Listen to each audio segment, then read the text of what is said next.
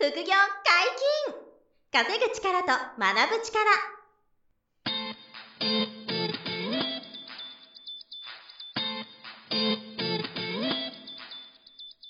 この番組は稼げるようになりたいを叶える副業アカデミーの提供でお送りいたします。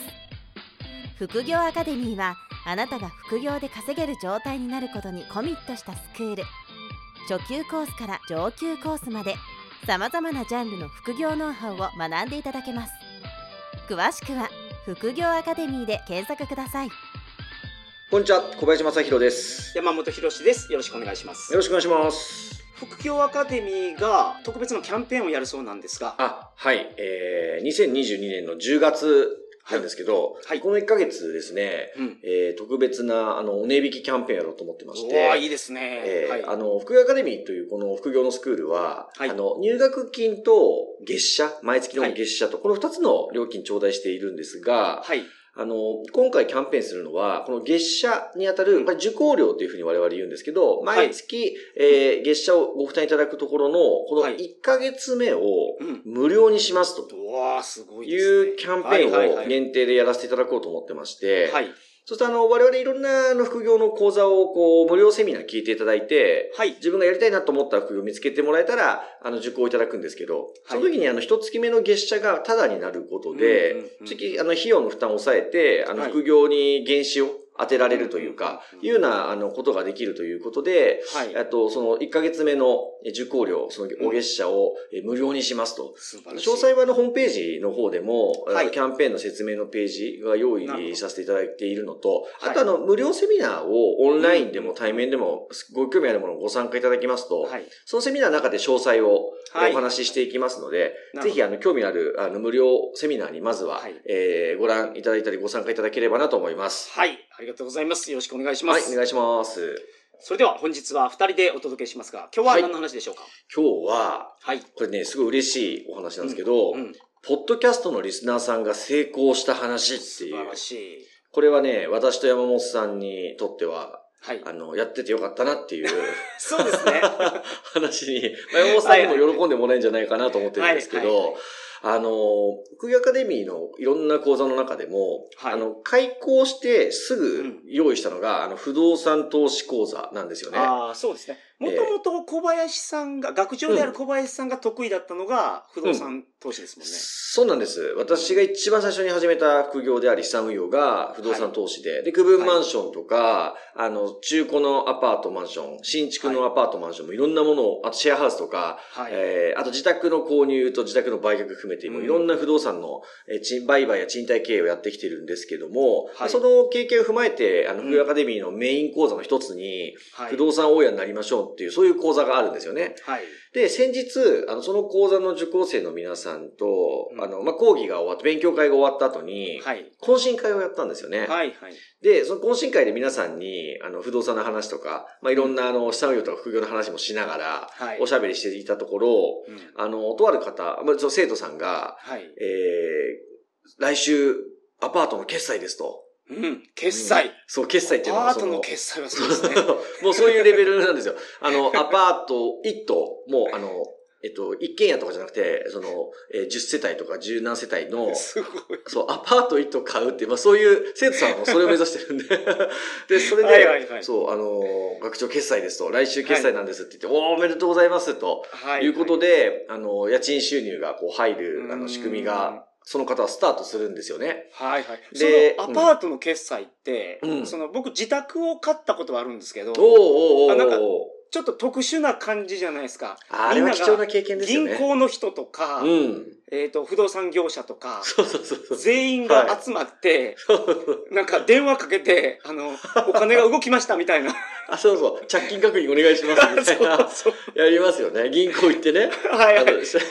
あ れが一緒なんですか？あれ。その、ま、全く一緒。あの、もう基本銀行に出向いてですね、そう融資してくれる銀行に赴いて、はい、そこで、あの、融資実行して、はい、あの、司法書士さんも必ずいて、あ、そうですよね。ええ、決済を終えて登記するじゃないですか。僕も県外から来てもらいました、司法書士さん。なんでそうですよ。不動産業者さんと銀行員の方と司法書士さんと売り主さんと買い主さん。が、あの、原則いて、まあ、いない場合もあるんですけどね、遠隔で、あの、売り主さんがいないとかね、まあ、たまにありますけど、まあ結構一緒に立ち会って、あの、銀行で融資実行して、着金確認してみたいな。で、着金確認したら、その後すぐ司法書士さんが、登記手続きに行くんですよね、役所に行って。はい。っていうのが、あの、行われるんですけど。なるほど。そう、まさに。緊張の瞬間ですからね。そう、すごいね、緊張する。まあ、あの、エキサイティングな、いやついに、あの、物件オーナーになったな、なんてなる日なんですけど、それが来週です、みたいな話を、懇親会で聞いて、めちゃめちゃ嬉しいんですよ。あの、はい、もう自分のことより嬉しいんですよ。自分の物件決済とか、自分のなんかの成果よりも、はい、その受講生の方が、うん、あの、まあ、副業で稼げましたとか、はい、あの、アパート決済しますとかっていう方が、なんか鳥肌立つぐらい嬉しいみたいなことで、で、その話をしてたんですけど、はいあの、そもそもどうやって副業アカデミー知ってくださったんですかって、その受講生さんに聞いたら、はい、ポッドキャストですと。なるほど。うおーと。はい。ポッドキャストを聞いていただいてから、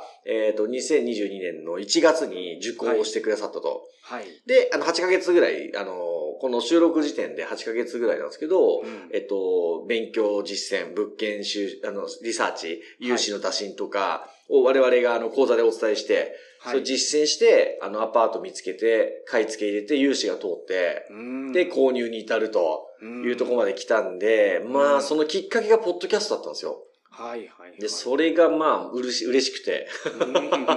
やったと、ポッドキャストやっててよかったなって。本当に、その場でもちょっと、あの、ご本人にもお伝えしたんですけど、いや、ポッドキャストそう、やっててよかったですって。はいはい。いうふうなぐらい、あの、リスナーさんが、あの、行動を開始して、はい。あの、不動産投資で、あの、実際に大家さんになったと。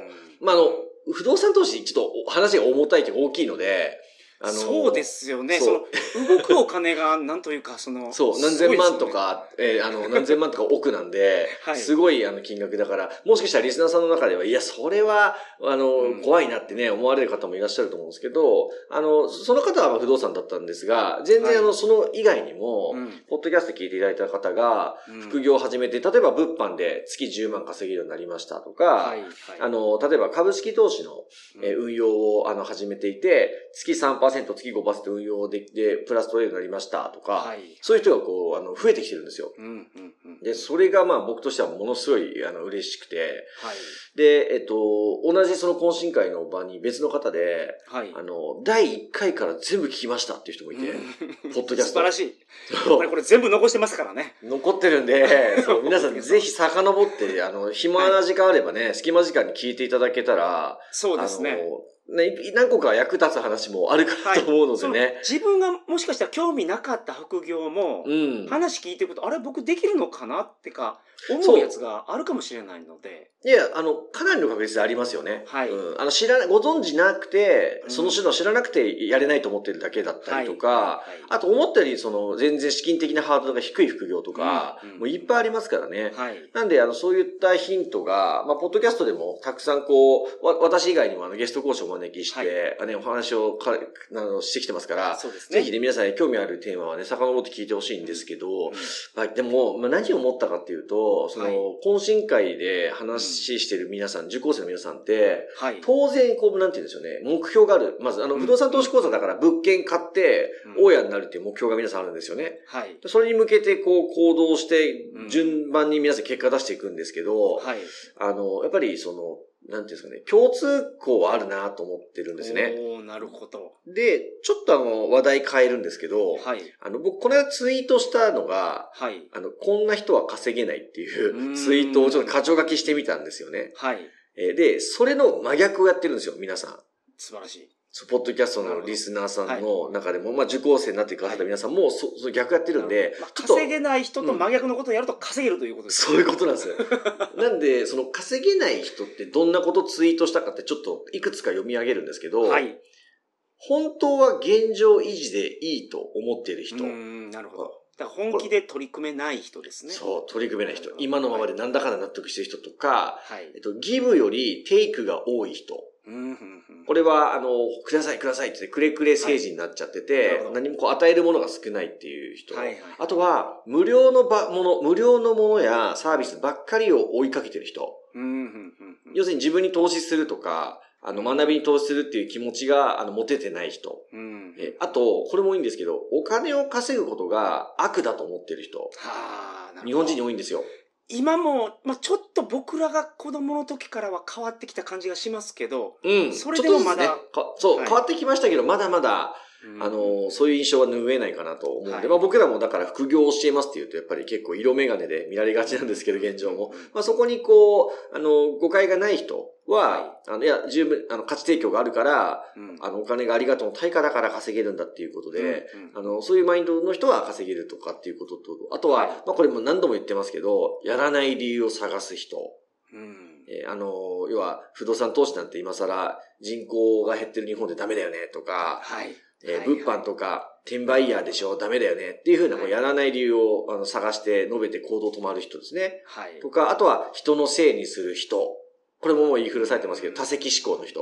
はい。あの、自分の責任にしないで人のせいにしたり、外部要因にして自分を肯定してしまう人。はい。あとはリスクを恐れすぎる人。うん。これはあの、もう、その、取れるリスクすら取らない。っていうことですね。まあ不動産投資なんかまさに、ね、そうそうチャレンジできないんで、はいはい、あの、取れるリスクだけを取っていける人が結果が出るということで。であとは変わることから逃げる人。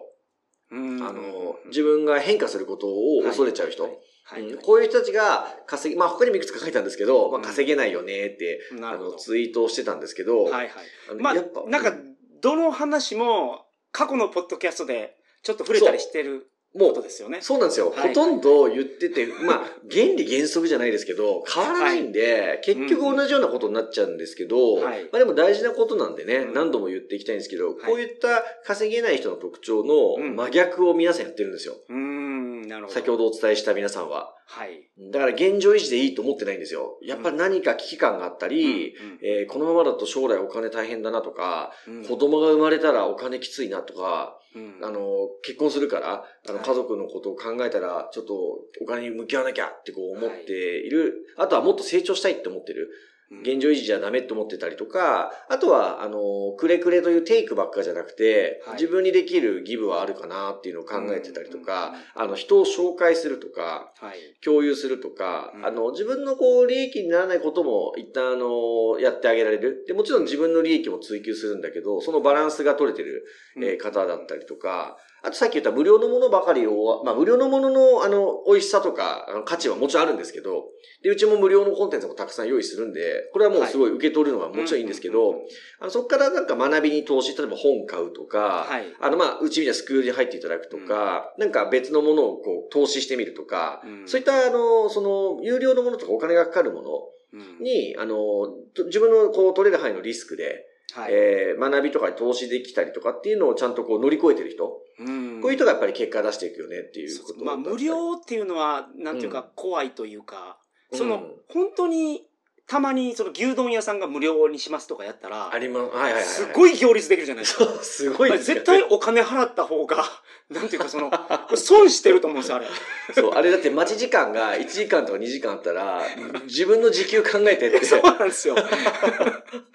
で、でも、なんか、無料やったらなんか損してないと、思いがちですけど、あれ100%損してますよ。2時間待ちとか。そう、2時間無料の牛丼食べるために。あの、ありますからね。本当にあります。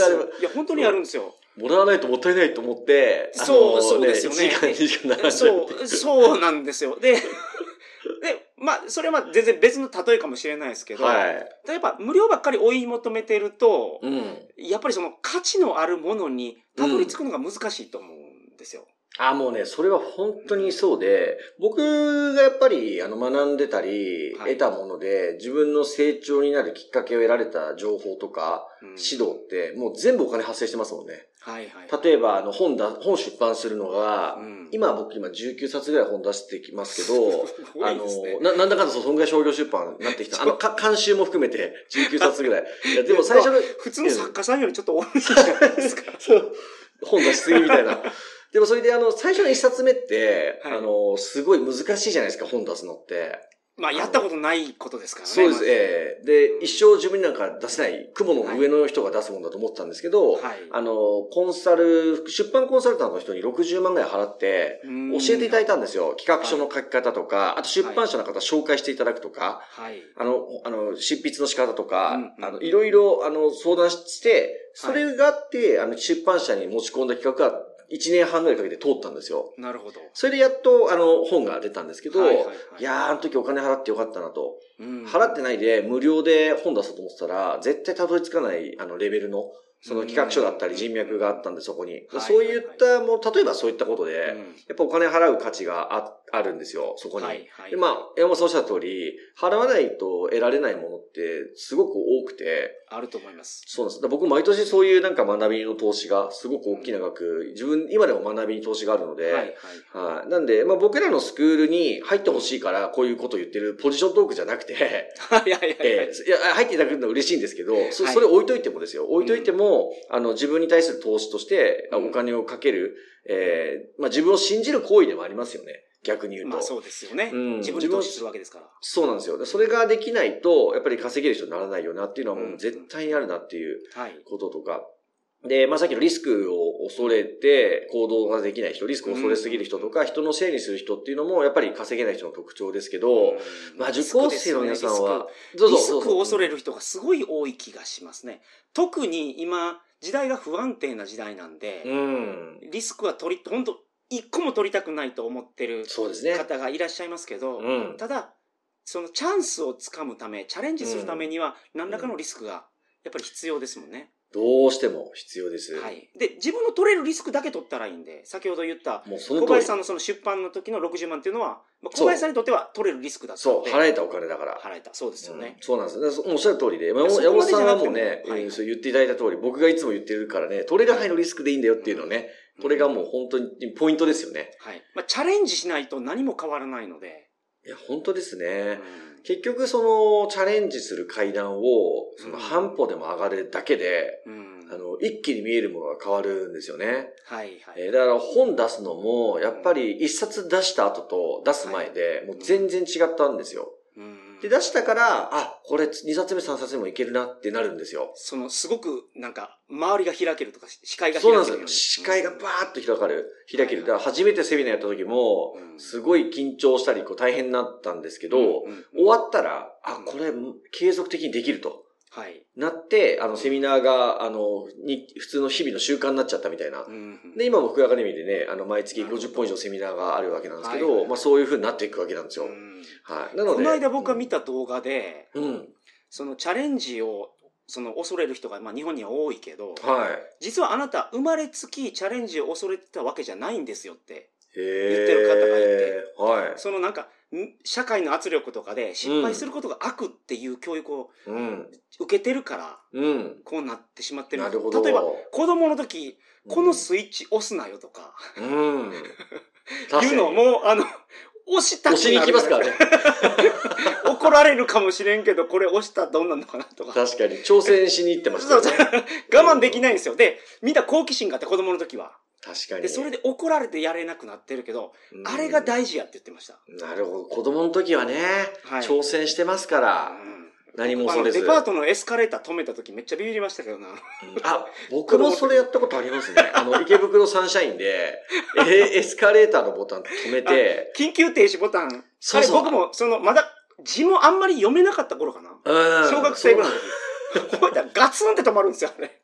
いや、ごめんなさい、あれやったらダメですよ。子供で、子供の時なら許してください。そうそう。やっちゃダメですけど、やっちゃ山本さんと僕は子供の時や,、はいやっちゃったっていうね。やりました。けど、警備員の方が来て、あの、僕が押しましたって言って、まあちょっと怒られましたけど、もうやんなよって言われて。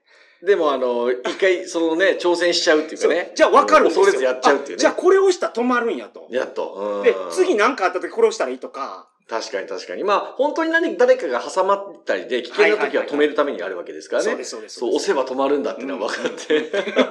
僕もでも本当子供の時それ押して、はい。サンシャインでエスカレーター止めて、はい。あと同じ日に、はい。あの、洋服屋さんの全身鏡、可動式の全身鏡がお店にあるじゃないですか。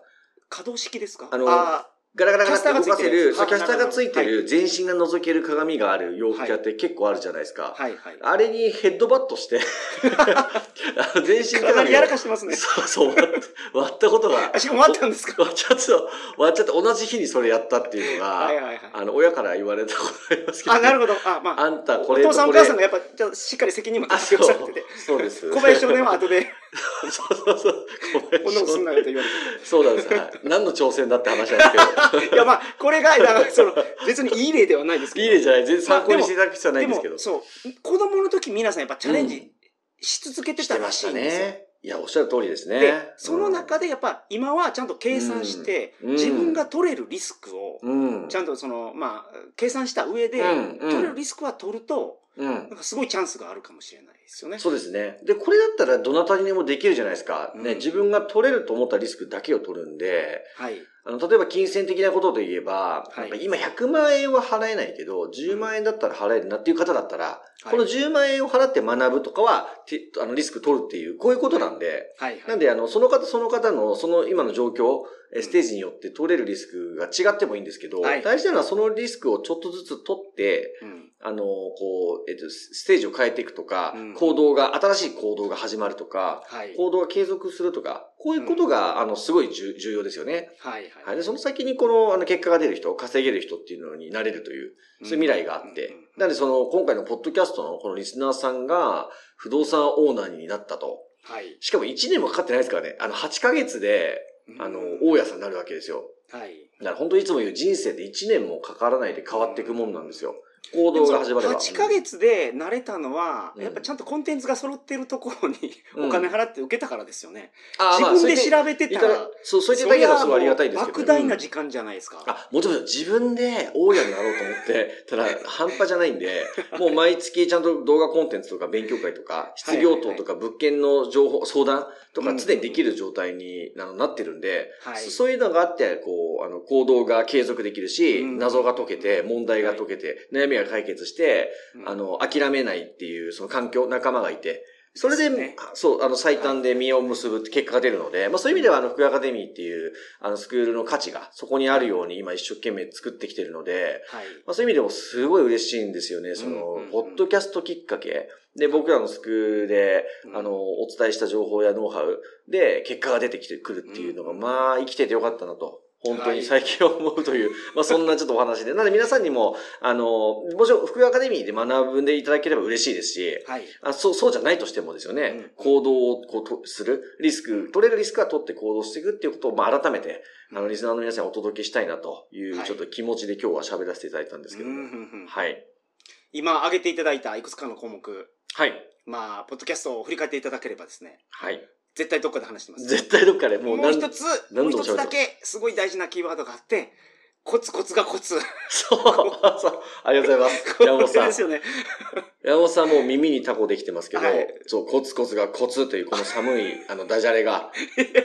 寒いですけど、小林さんの左右の命ですから、寒いとは僕は思ってないです。思ってないよかったよかった。でも座右の銘ですよ。本当コツコツやることだけが成功するコツですよ。マジで。はいはい。そそれを皆さんぜひ一緒にやっていきたいなと思いますね。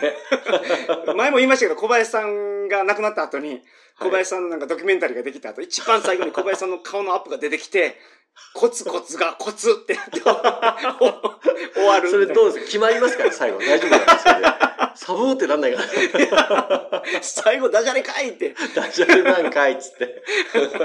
まあでも、それも大事ですからね。ただ、コツコツするため、コツコツ努力をするために、うん、えっ、ー、と、いろんな、その、そうなんです。なんていうのかな、うん、その、まあ、これをやるとコツコツ続けれるみたいなことが、そう。いろいろあって。が、さっき言ったようなことが、うん、その、あの、一つ一つの、なんていうんですか、考え方とか、マインドセットが、はい、あの、今言ったコツコツにつながると思うので、はい、そのあたりをね、参考にしていただければと思います。はい、はい、本日もお疲れ様でした。はい、ありがとうございました。副業解禁稼ぐ力と学ぶ力、そろそろお別れのお時間です。お相手は、小林正宏と山本博でした。さよなら。さよなら。この番組では皆様からのご質問を大募集しております。副業に関する疑問質問など副業アカデミーウェブサイトポッドキャストページ内のメールフォームよりお送りくださいませ。